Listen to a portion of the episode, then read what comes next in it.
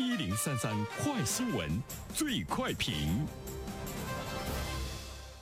焦点时间快速点评，最快评。接下来我们关注，今年五月增设了三十天离婚冷静期的民法典，获十三届全国人大三次会议表决通过。新规呢将会从二零二一年一月一日起实施。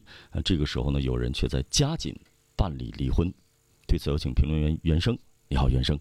你好，晨曦。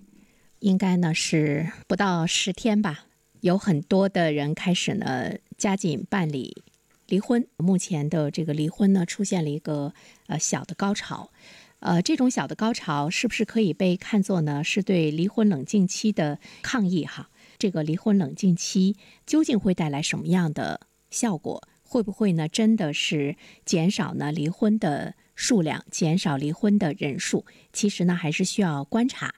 那么对于离婚冷静期来说，我们在这个制度呃颁布之后呢，是不是还应该有进一步的校准，设立更大的弹性空间，或者是呢应该有更多的针对性，不应该一刀切？民法典呢规定，自婚姻登记机关收到离婚申请之日起。三十天内，任何一方不愿意离婚的，可以到婚姻登记机关撤回离婚登记申请。就是民法典呢，是从制度上的设计，减少离婚的现象。最初的想法呢，是对闪婚呢、闪离。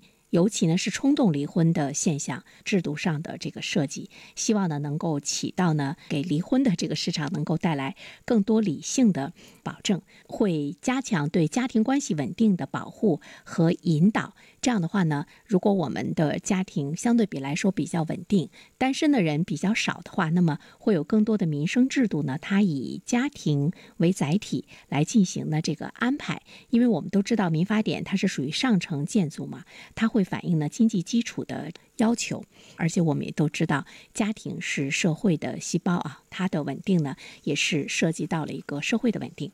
对于离婚冷静期的这样的一个设定，大家现在呢提出来了越来越多的一些具体的或者是有针对性的建议，我觉得这个呢也不足为怪啊，因为法律呢它总之呢是滞后的，法律的滞后性也会让我们看到法律的一种不完善。那么法律呢在颁布之后，如何呢更好的进一步的。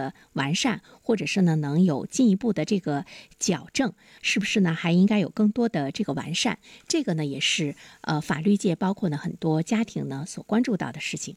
比如说，有很多人说，既然双方是协议离婚，其实呢已经是很冷静了，已经是很理性了，没有必要呢有三十天的过渡期等等。这里面我们就会看到呢，它折射出来的是对我国离婚制度到底应该过宽还是过严等这方面的一个问题。尽管从这个法律部门的角度上，从司法部门的角度上来说，离婚冷静期呢，希望能够给有挽救可能性的婚姻多一次挽救的机会。但是我们现在看到呢，在这个民法典正式落实之前，其实它更催生了一些家庭，加速呢去离婚。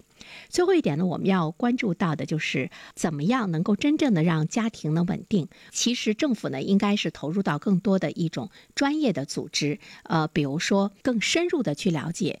每一个家庭离婚的不同的状态，这样的话呢，才有这个弹性。而一刀切的背后的话呢，其实它对于很多的家庭来说也是一种伤害。那么，怎么样来进行婚姻家庭的辅导？呃，包括呢心理咨询，包括谈心谈话。包括呢，了解当事人的婚姻实际的状况，包括呢，你去判定是否是危及婚姻，错在哪里，呃，积极的调解等等这些方面，我们会看到，从办理离婚部门来说呢，如果他真的是想让离婚真正的这个理性、更科学的话，呃，是需要引入更多专业的力量。专业的力量呢，会涉及到对家庭进行呃心理的疏导，还有呢法治的引导等等这些方面。但是我们要面对的一个现实就。就是面对多元化的这样的离婚的原因，作为有关部门来讲，他是不是能够有能力采取呢这样的有效措施，能有针对性的这样的服务？不言而喻哈。我们也都知道，这种专业的力量和专业措施的一种实施和介入，其实难度呢还是比较大。所以目前来看的话呢，明年实施的这个离婚冷静期，还是要看一下它的社会效果是不是真的降低了离婚的数量。如果没有的话呢，那么其实我们要反思这项制度设定的社会意义究竟呢是在哪里。好了，晨曦，感谢原生。